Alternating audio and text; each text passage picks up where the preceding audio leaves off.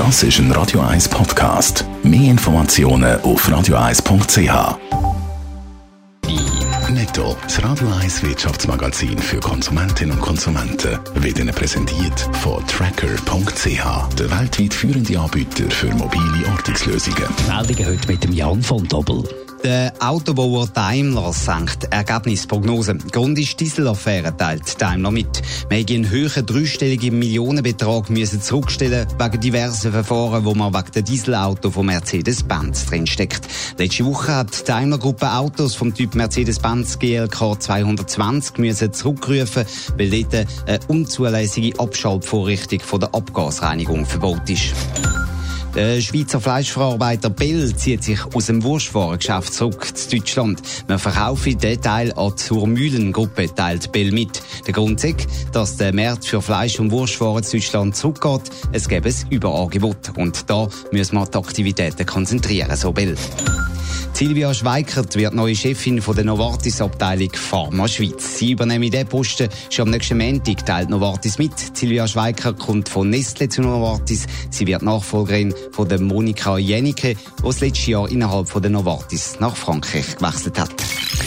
Die Schweiz ist das Land mit der, äh, einer der tiefsten Arbeitslosigkeiten. Das hat der frühere Wirtschaftsminister Jan Scheider-Ammann immer wieder betont. Wir haben fast Vollbeschäftigung. Allerdings schaut man international auf einen Vergleich, dann ist die Schweiz mindestens europäisch nur noch Mittelmaß. Jan von Doppel.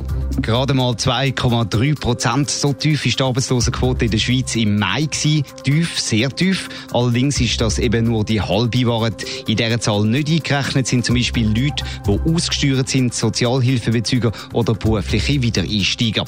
Und wenn man die auch dazu zählt, dann kommt man auf eine Erwerbslosenquote von 4,9 Prozent in der Schweiz. Und das ist eben eigentlich der Wert, den man muss anschauen muss und den man auch international kann vergleichen kann. Machen wir doch den Vergleich. Wie steht die Schweiz denn mit diesen 4,9 Prozent Erwerbslosenquote da? Ja, eben nicht mehr wirklich gut. Wir sind europaweit damit nur noch auf Platz 13. Länder wie Bulgarien, Rumänien sind sogar noch vor uns und von Deutschland, Österreich oder Großbritannien müssen wir gar nicht reden. Auch die liegen vor uns. In wenigen Jahren sind wir bei der Erwerbslosenquote deutlich zurückgefallen und sind also nur noch Mittelmaß. Da fragt sich natürlich, warum sind wir überholt worden? Ist bei uns die Erwerbslosenquote so deutlich angestiegen? Nein, nicht unbedingt. Zwar sagt der Zürcher SVP-Nationalrat Thomas Matter in der Basler Zeitung, wir sind schlechter geworden wegen der Zuwanderung. Die hat zu einer höheren Erwerbslosenzahl geführt.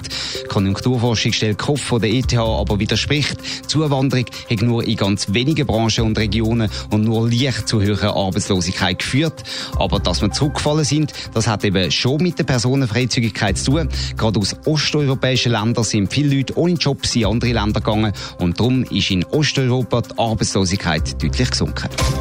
Netto, das Radio 1 Wirtschaftsmagazin für Konsumentinnen und Konsumenten, ist Ihnen präsentiert worden von Tracker.ch. Weltweit funktionierende Ortungslösungen.